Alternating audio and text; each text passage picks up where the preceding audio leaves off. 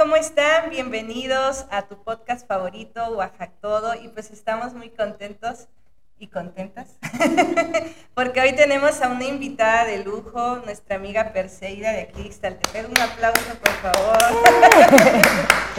Muchísimas gracias, Per. Sabemos que tienes muchas cosas que hacer, muchos proyectos y gracias por darte el tiempo este, de estar aquí con nosotros en el podcast. Muchas gracias. Gracias a ustedes, al contrario, por la invitación. Me emociona mucho poder estar aquí compartiendo, así que Qué emoción, gracias. No, gracias a ti. Pues cuéntanos, Per, para que te conozcan, ¿quién es Perseira? En grandes rasgos. Dice Jax, eso es una pregunta existencialista, pero sí.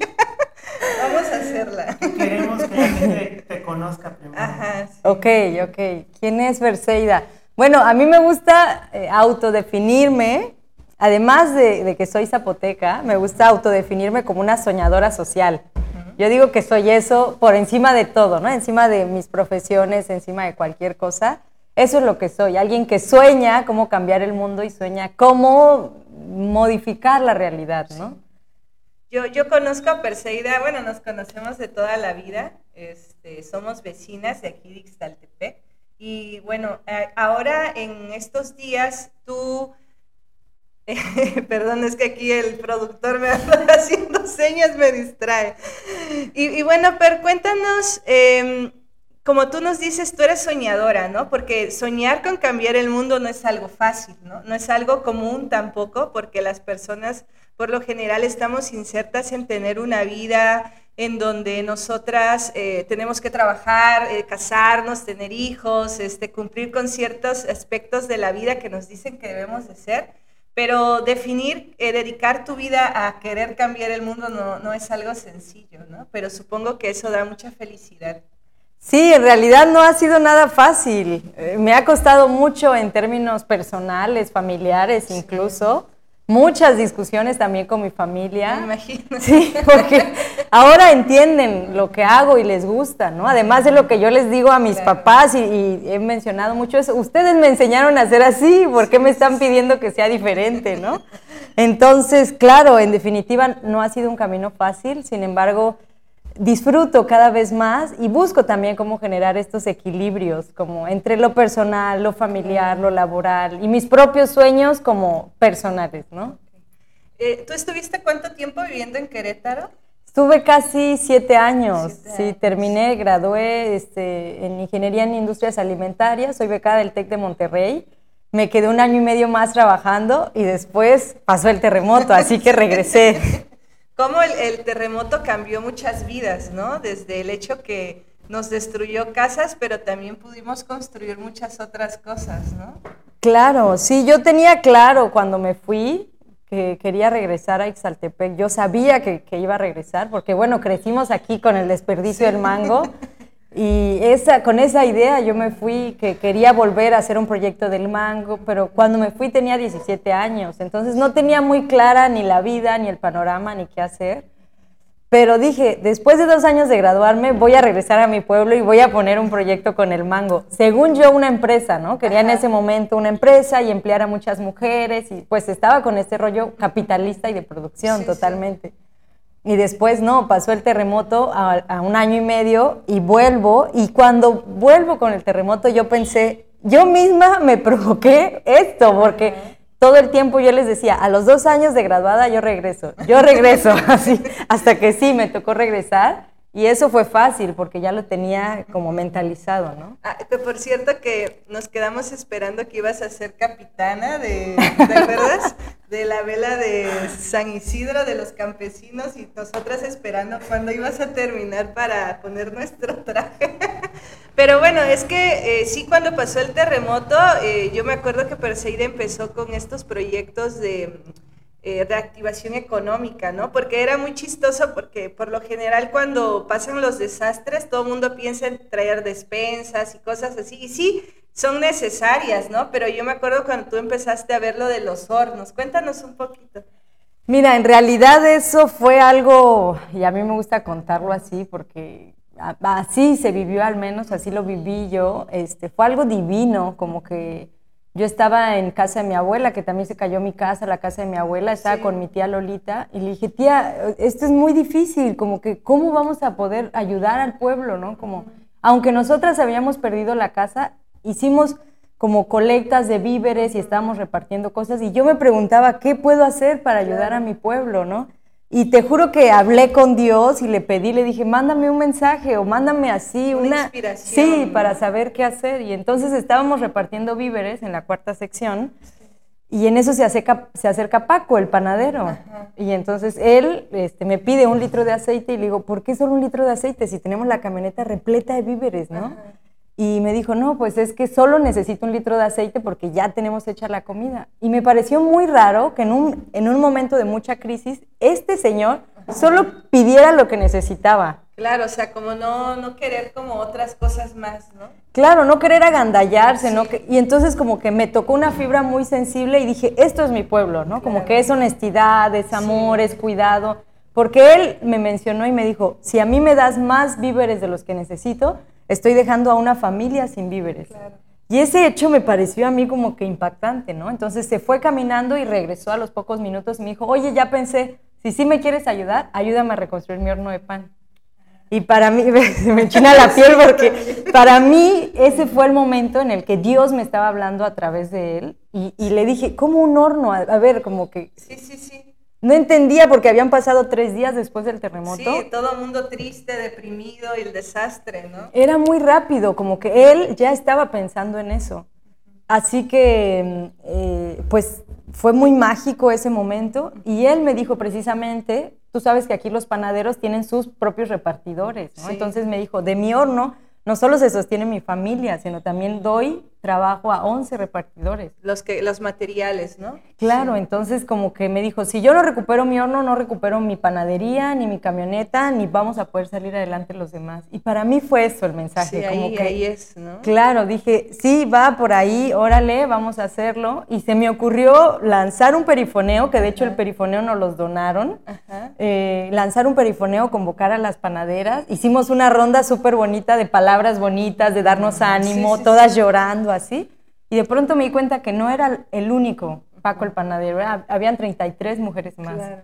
Así que con esa meta eh, me quedé pensando y dije, bueno, vamos a reconstruir estos 33 hornos. Y eso era eh, en un inicio la meta de lo que queríamos hacer. Imagínate, ¿no? Que Ixtaltepec es súper famoso por su pan, porque mucha gente de Juchitán, de todas partes, el famoso pan de Ixtaltepec, ¿no? Y cómo significó, como tú dices, eh, esas inspiraciones que a veces uno no espera, pero sí encuentras el camino. ¿Y qué significó para 33 familias, ¿no? Que se multiplica no sé en cuántas otras, ¿no? En, en ayudar. Y ahí surgió una mano para Oaxaca.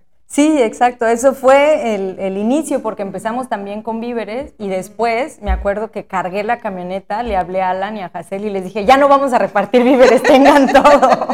Sí, sí. Porque era muy estresante en ese momento, tú lo viviste, las brigadas de apoyo, de dar comida, de- no, era mucho estrés.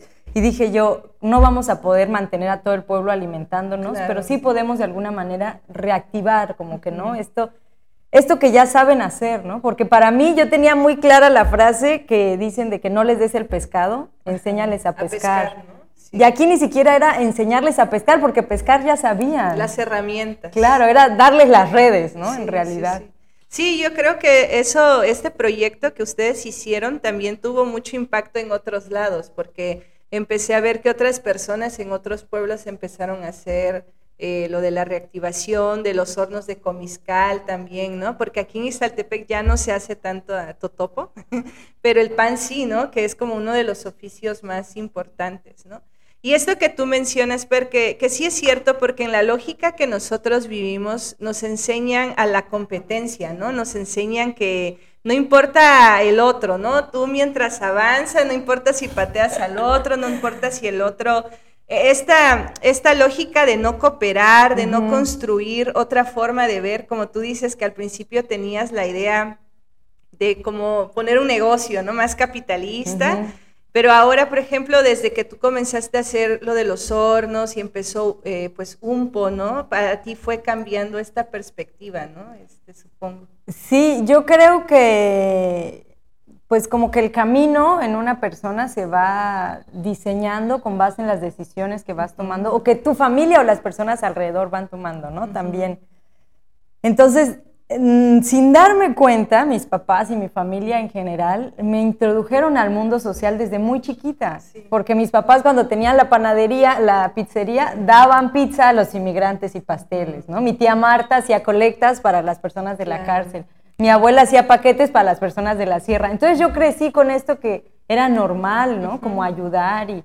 De hecho es algo que he tenido que ir haciendo terapia también, porque de pronto lo que me pasa es que doy mucho y me olvido de mí misma. Entonces como que El ahí... equilibrio, ¿no? Claro, ahí es súper importante y también es algo que he ido aprendiendo, como que no puedo ayudar a los demás si yo no estoy bien. Claro, sí. Eh, creo que sí es importante esto por lo que tú mencionas. eh, en cierta parte, a mí, por ejemplo, me ha pasado que sí, eh, cuando veo ciertas realidades me deprimen. O sea, me deprimen, me frustro. Y a veces quisieras hacer más de lo que está en ti, ¿no? Pero e- este equilibrio, encontrar este equilibrio, hasta dónde puedes tú ayudar y hasta dónde ya no puedes, ¿no? O sea, como que sí es, es algo así como un poco a veces frustrante. y entonces cuéntanos ahora eh, cómo va caminando UMPO, o sea, porque ya pasaron muchos años, ya UMPO es un, una, un monstruo de organización. Sí, en realidad eh, creo que se nos salió de las manos de lo que esperábamos, porque te conté hace rato, ¿no? Y esperábamos ayudar a 33 familias.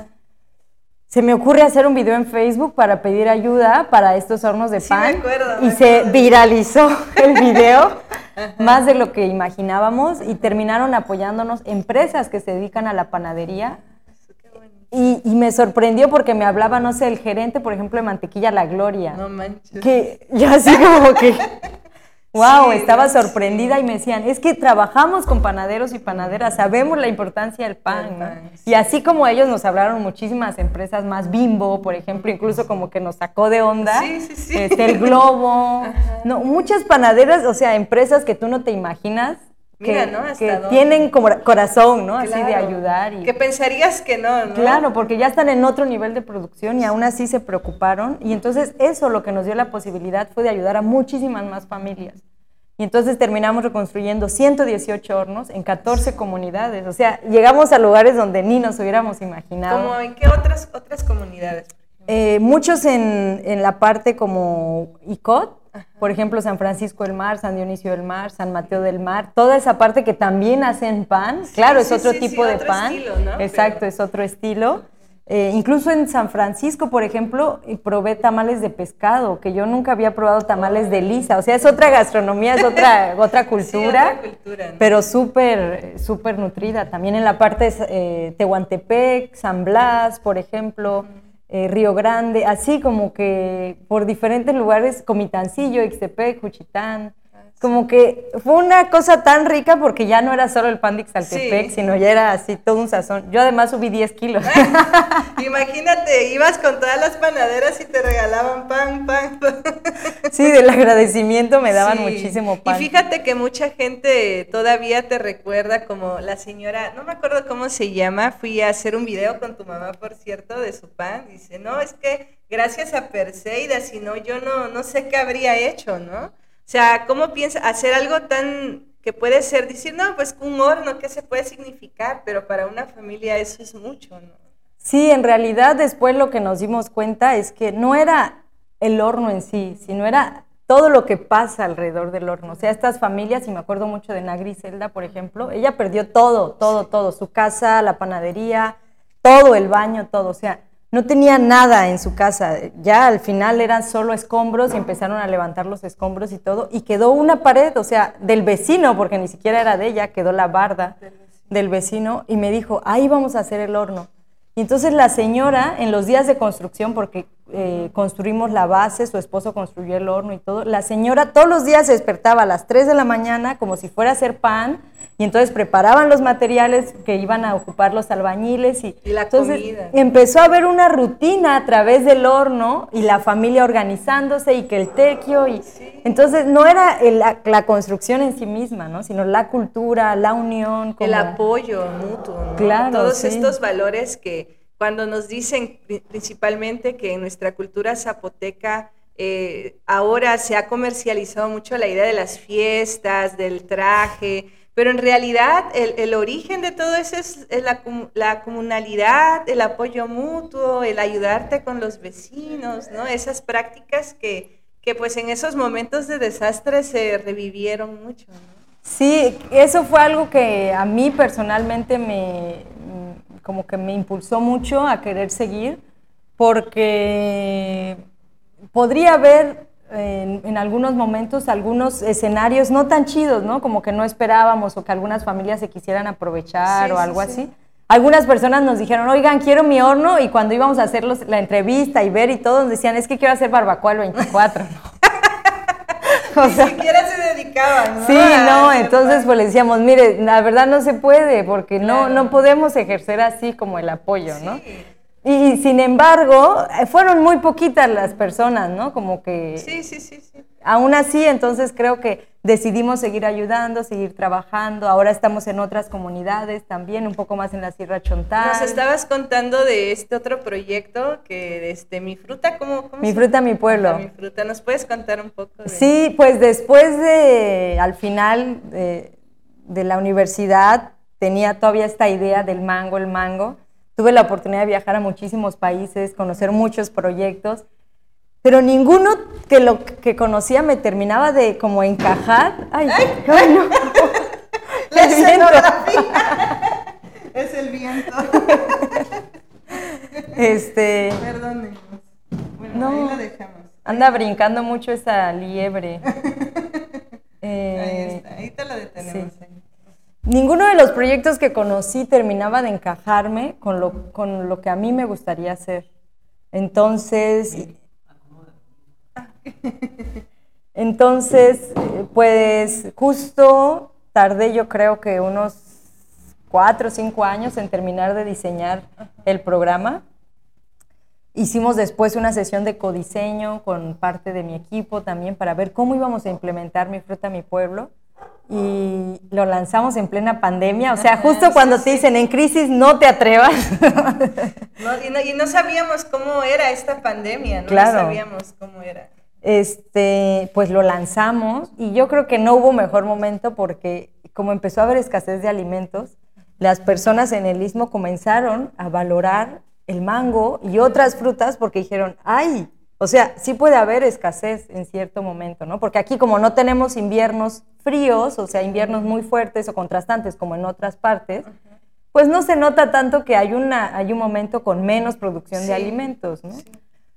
Y bueno, así fue, entonces lanzamos Mi Fruta, Mi Pueblo, eh, que fue súper, súper aceptado, ganamos un premio a nivel nacional, de hecho, gracias, sí, Sin Desperdicio México, nos reconoció la FAO también, que eso para mí fue un súper logro, así como que... ¿no? Sí, me sentí como la niña que quería ser astronauta y lo logró, así con la FAO. Y esto nos impulsó también a llevar el programa a muchas más comunidades. Ahorita estamos en una comunidad hermosa que se llama San Pedro Gilotepec, en la Sierra Chontal. O sea, es otra cultura. Y bueno, súper interesante porque esta comunidad, todas las mujeres de la comunidad son campesinas todas. Entonces tienen un contacto con los alimentos de primera mano, ¿no? A diferencia de, claro, a diferencia de Ixaltepec, a lo mejor o de otras comunidades donde ya las mujeres no están tanto en la producción de alimentos. Y bueno, ha sido maravilloso porque estas mujeres están súper conscientes del esfuerzo que lleva la producción de alimentos. Entonces, como que para ellas fue llevarles las herramientas, la tecnología y ya fue, o sea, ha sido hermoso el, camino, la, conservación de los alimentos, porque allá se desperdicia mucho aguacate, mucho tomate, eh, mucha calabaza. Por ejemplo, cada familia desperdicia más de 100 calabazas. Aquí, como aquí el mango, ¿no? Sí, exacto, exacto. O el tamarindo también, ¿no? Que, inclusive me decía mi papá que anteriormente el tamarindo era como eh, un alimento muy codiciado y que se vendía, pero ahora ya lo ves como que se desperdicia mucho. Sí, también por cómo ha sido la lógica de mercado y de consumo, ¿no? Mucho, eh, pues mucha introducción de alimentos procesados de otros, otros lugares también. Y, este proyecto, o sea, es cómo se inserta en toda esta lógica, ¿no? Porque sí sabemos que muchas veces, como tú dices, no sabemos de la escasez de los alimentos. Principalmente que el istmo de Tehuantepec está viviendo un proceso de cambio con todos estos proyectos económicos que vienen y que pensamos que no tienen nada que ver con nuestra vida, ¿no? Que muchos dicen que va a venir mucho trabajo, que, que va a ser desarrollo, porque nos, cuando a la gente no quiere, dicen, ¿por qué te opones, ¿no? Al desarrollo. Pero este tipo de proyectos yo creo que son una alternativa para poder enfrentar algunas crisis que se van a venir. Sí, sobre todo, mm, y lo hemos visto así en el caminar, valorar lo que hay en tu pueblo, valorar lo que se produce, es una manera de amar tu tierra. Como nos hemos ido desconectando de nuestra tierra, de nuestro territorio, porque lo que consumimos ya ni sabemos dónde se está produciendo. Antes comprábamos queso con la, con la vecina, el totopo con la otra vecina, los frijolitos refritos, los nopales que pasaba, Narrita a vendernos, ¿no? Nopalitos. Entonces, todo nuestro sistema de alimentación antes era local, muy pocas veces, claro, muy pocas veces de pronto, ¿no? Que arroz o que otros productos que empezaban a vender ya en las tiendas. Pero cuando cambia nuestro sistema de alimentación y nos vamos alejando de la tierra y del territorio, también nos empieza a valer lo que se produce en ella. Lo que significa, ¿no? Claro. Lo que representa.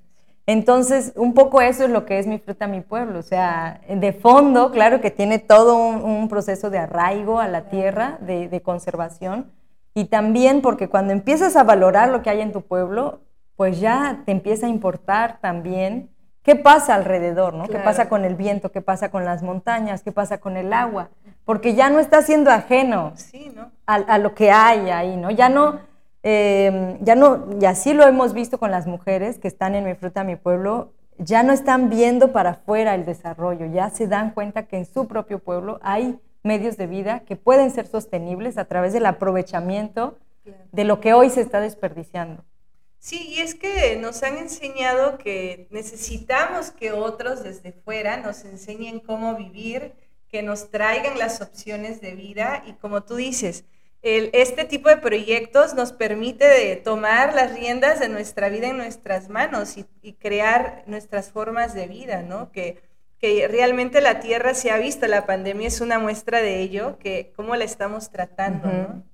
Y esta opción de este tipo de proyectos, pues es un poco más de amor a nuestra tierra, ¿no? Eh, y ahora, Per, cuéntanos un poquito qué nuevos proyectos tiene UMPO o qué caminitos últimamente. Pues bueno, estamos muy enfocadas a la parte de las cooperativas, la parte de economía social y solidaria, donde también estuvieron ustedes presentes. Eh, sí. impulsando mucho la cooperación entre los colectivos, colectivas, precisamente por todo lo que se viene, los megaproyectos y demás. Creemos que es fundamental poder unirnos entre los proyectos que estamos, ir tejiendo ahí una red eh, colaborativa. Eh, sobre todo para impulsar y mantener la economía local lo más que se pueda, ¿no? Sí. Eh, entonces, eso, mucho con lo de las cooperativas, mucho también con la parte de sanación, sanación emocional y con herbolaria natural y soberanía alimentaria a través de mi fruta, mi pueblo. Sí, porque veo que muchas veces este, no tomamos en cuenta nuestra salud emocional y mental. Y la verdad es un tema sumamente importante, ¿no? Para que podamos ejercer y hacer cualquier cosa que, que, decidamos en la vida. Si no estás bien del corazón y de la mente, pues no vas a poder hacer nada, ¿no? O va a ser escaso lo que puedas moverte. Pues te agradecemos muchísimo, Per, por haber venido, por habernos eh, compartido, pues, eh, cómo son todos estos proyectos que ustedes están haciendo.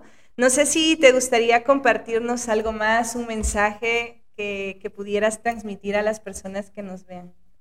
Pues me gustaría mm, impulsar a todas las personas que quieran hacer algo por su pueblo, por su comunidad, por su colonia, que se atrevan a hacerlo. Al final, quizá no existen tantos espacios donde nos aprenden, donde nos enseñen a hacer proyectos o a hacer alguna iniciativa. Y a veces vienen pensamientos negativos antes que los positivos, ¿no? Como me van a criticar, qué me van a decir, por qué, o o el dicho que dice, mejor lleva agua a tu molino, o no sé qué. No, mejor el agua que sea para todos, ¿no? Como que por qué pensar primero en nosotros cuando se puede pensar en colectivo.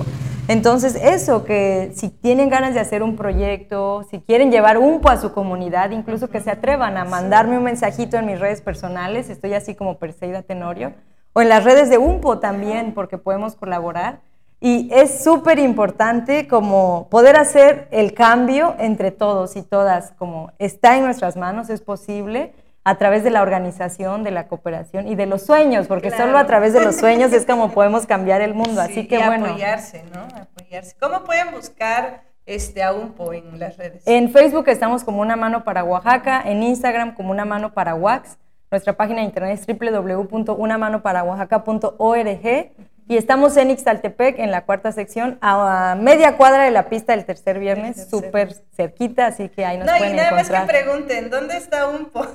ya te llevan, ¿no? Pero sobre todo si quieren, como tú dices, este, llevar a UNPO con estos proyectos, pues hay que escribirles. Sí, tenemos, tenemos un- una fase ahorita en la organización que se llama así UNPO en tu comunidad y estamos yendo a diferentes comunidades a compartir estos oficios también, porque hay muchísimas personas ahora interesadas en aprender estos oficios, en compartir. De hecho, próximamente vamos a ir a Unión Hidalgo con un grupo de adultos mayores. Ay, qué bonito. Sí, entonces nos emociona muchísimo poder hacer esas vinculaciones y esas Qué alianzas. padre, ¿no? No, pues muchísimas gracias y muchísimas felicidades y muchas gracias por ser una soñadora, porque realmente nuestro mundo necesita mucha gente así, porque tal vez no podamos cambiar todo drásticamente, pero el ir sembrando, ir transformando nuestros círculos es un gran cambio. Sí, así es. Muchísimas gracias, Per. Que estén bien. Gracias, chao. ¿Qué pasó? No se les olvide. Ah. Esa parte la corta. Claro que la tengo que cortar. No se les olvide. Bueno, pues no se les olvide seguirnos en nuestras redes sociales en Oaxaca. Perdón, ya me puse nerviosa. Otra vez, otra vez. Y pues no se les olvide seguirnos en nuestras redes sociales, Oaxatodo, en Facebook, también en Spotify pueden escucharnos y en Instagram, Oaxatodo Audio. Muchísimas gracias, que estén muy bien. el Seba.